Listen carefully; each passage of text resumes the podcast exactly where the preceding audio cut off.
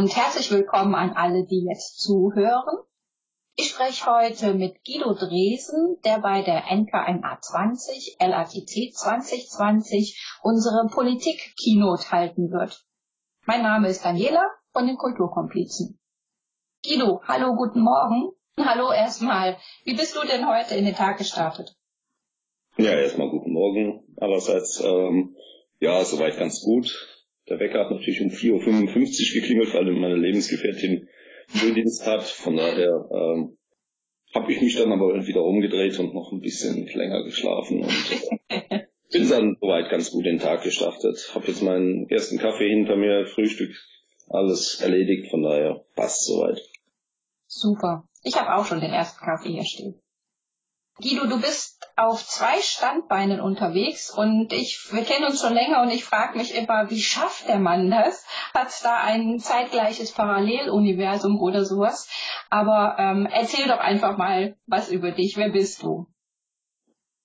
Ja gut, wer bin ich? Äh, ich bin äh, 53 Jahre alt, bin äh, beruflich als äh, IT-Consultant unterwegs, ähm, wobei das nur noch ein Teil meiner Arbeit ist der größte Teil meiner Arbeit nimmt mittlerweile meine Tätigkeit als Betriebsratsvorsitzender und als Vorsitzender des Europäischen Betriebsrats unseres Konzerns ein. Und äh, ja, nebenbei bin ich seit 2017 politisch tätig, habe eine Partei mitgegründet und die Landesverbände mit aufgebaut und bin dort inzwischen jetzt der Bundesvorsitzende. Der Bundesvorsitzende. Wie heißt die Partei? Die Partei heißt Demokratie in Bewegung. Ist mhm. noch eine Kleinpartei, von daher nicht allen bekannt, aber wir sind 2017 immerhin äh, in den acht größeren Bundesländern auf dem Wahlzettel gewesen, also bei ungefähr 75 Prozent der Wahlbevölkerung waren wir wählbar und äh, von daher hat vielleicht der eine oder die andere uns äh, damals auf dem Wahlzettel gesehen. Mhm. Also ich habe euch auf jeden Fall gesehen. Ja, und du wirst auf der NKN A20 LATC 2020 ähm, unsere Politik-Keynote halten. Was dürfen wir denn inhaltlich von dir da erwarten? Worum geht's dir bei der Keynote? Gut, ich werde versuchen, diesen Spagat hinzukriegen zwischen äh, meinen verschiedenen Tätigkeiten auch. Das heißt, äh, von der Old Work zu New Work den Übergang zu kriegen, wie die Politik dabei unterstützen kann, ich selber bin ja auch, dadurch, dass wir in, dass ich im Logistikkonzern tätig bin, sind wir natürlich auch im Lean-Umfeld sehr, sehr stark aufgestellt, haben eine eigene Lean-Abteilung. Und äh, von daher passen natürlich diese ganzen Themen gut miteinander zusammen. Mhm. Und ich werde versuchen, eine Kombination aus äh, der beruflichen Tätigkeit und der politischen Tätigkeit entsprechend aufzubauen, ähm, wie die Politik uns und auch die Firmen dabei unterstützen könnte, dass äh, der Übergang möglichst, ja, Neudeutsch möglichst smooth halt geht, dass es keine zu starken Brüche dazwischen gibt und äh, dass vor allen Dingen natürlich die Arbeitnehmerinnen dabei nicht auf der Strecke bleiben. Mhm. Wie wär's, wenn du noch kurz was dazu erzählst, wie äh, deine Arbeit im Betriebsrat ähm, so abläuft? Was, was, wie kann man sich das vorstellen? Und da gibt es sehr, sehr viele Themen. Es sind natürlich eine Menge Sachen mit der Geschäftsführung, mit unseren CEO, CFO, CEO entsprechend auszuhandeln. Mhm. Ähm, es gibt natürlich auch Themen, wo einzelne Mitarbeiterinnen auf den Betriebsrat zukommen. Und äh, dann gibt es natürlich äh, ja auch äh, repräsentative Sachen, dass man entsprechend äh, bei Veranstaltungen mit dabei ist, etc.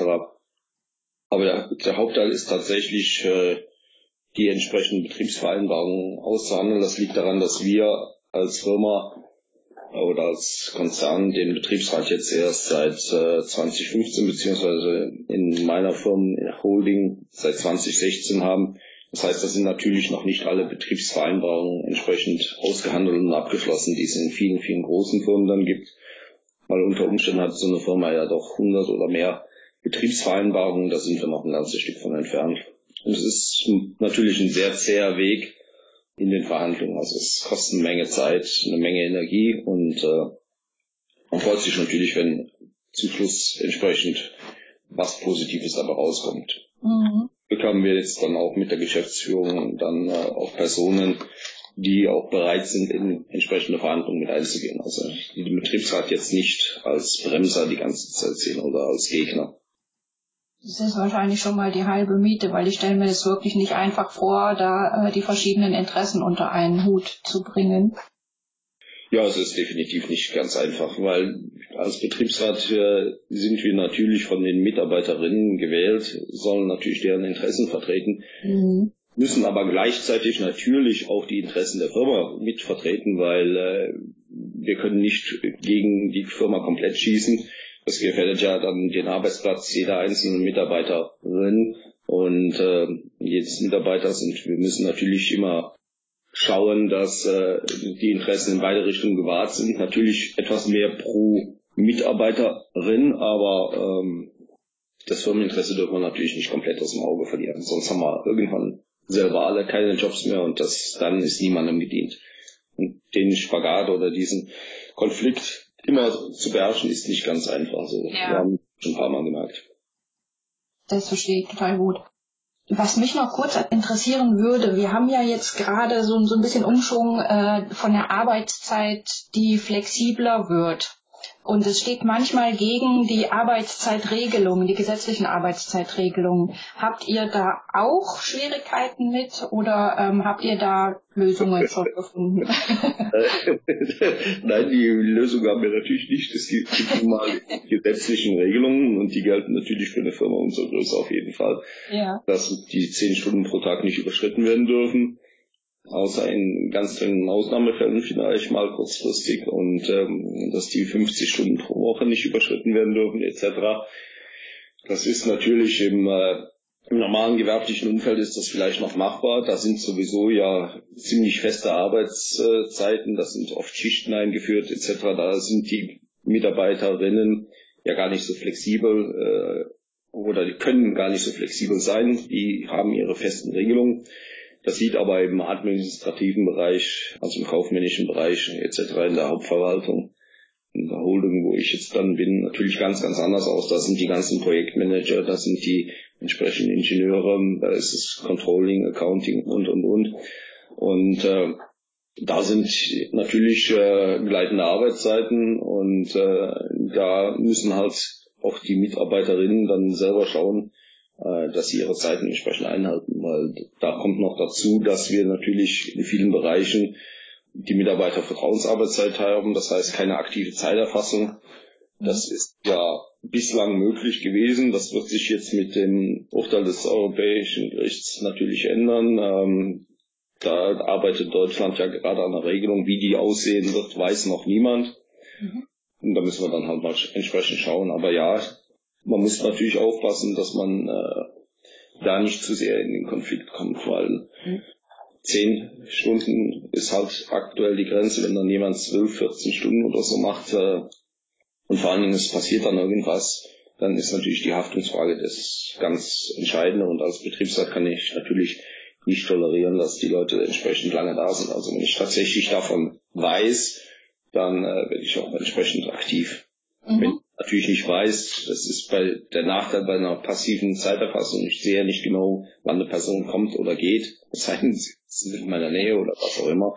Und äh, ja. Schwieriges Feld. Oh ja. Guido, ich würde noch gerne was zu deiner Funktion des Bundesvorsitzenden der Partei, der EIB heißt der, glaube ich, als Abkürzung, ne? Ja. Erfahren. Wie sieht so ein Tag eines Bundesvorsitzenden aus? Ja, wie sieht so ein Tag aus? es kommen eine Menge E-Mails natürlich rein, ganz klar. Wir haben einmal in der Woche unsere Vorstands-, Bundesvorstands-Videokonferenz.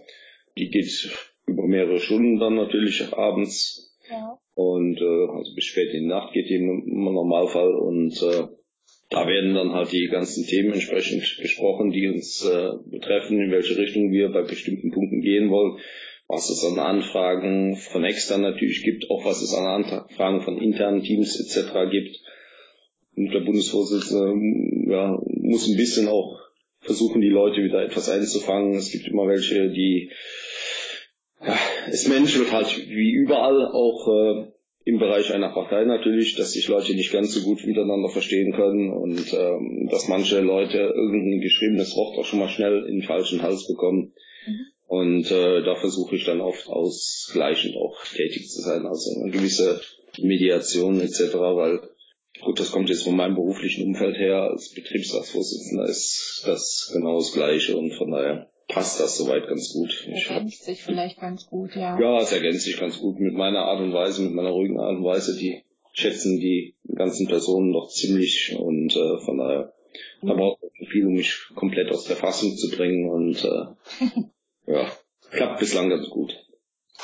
Guido, ähm, ganz herzlichen Dank für deine Zeit. Gerne geschehen. Ich würde dir erstmal einen schönen Tag wünschen und ich freue mich super auf deinen Vortrag. Danke gleichfalls und äh, dir ebenfalls einen schönen Tag und äh, dann sehen wir uns ja demnächst mal wieder. Bis dann. Bis dann. Tschüss. Ciao, ciao.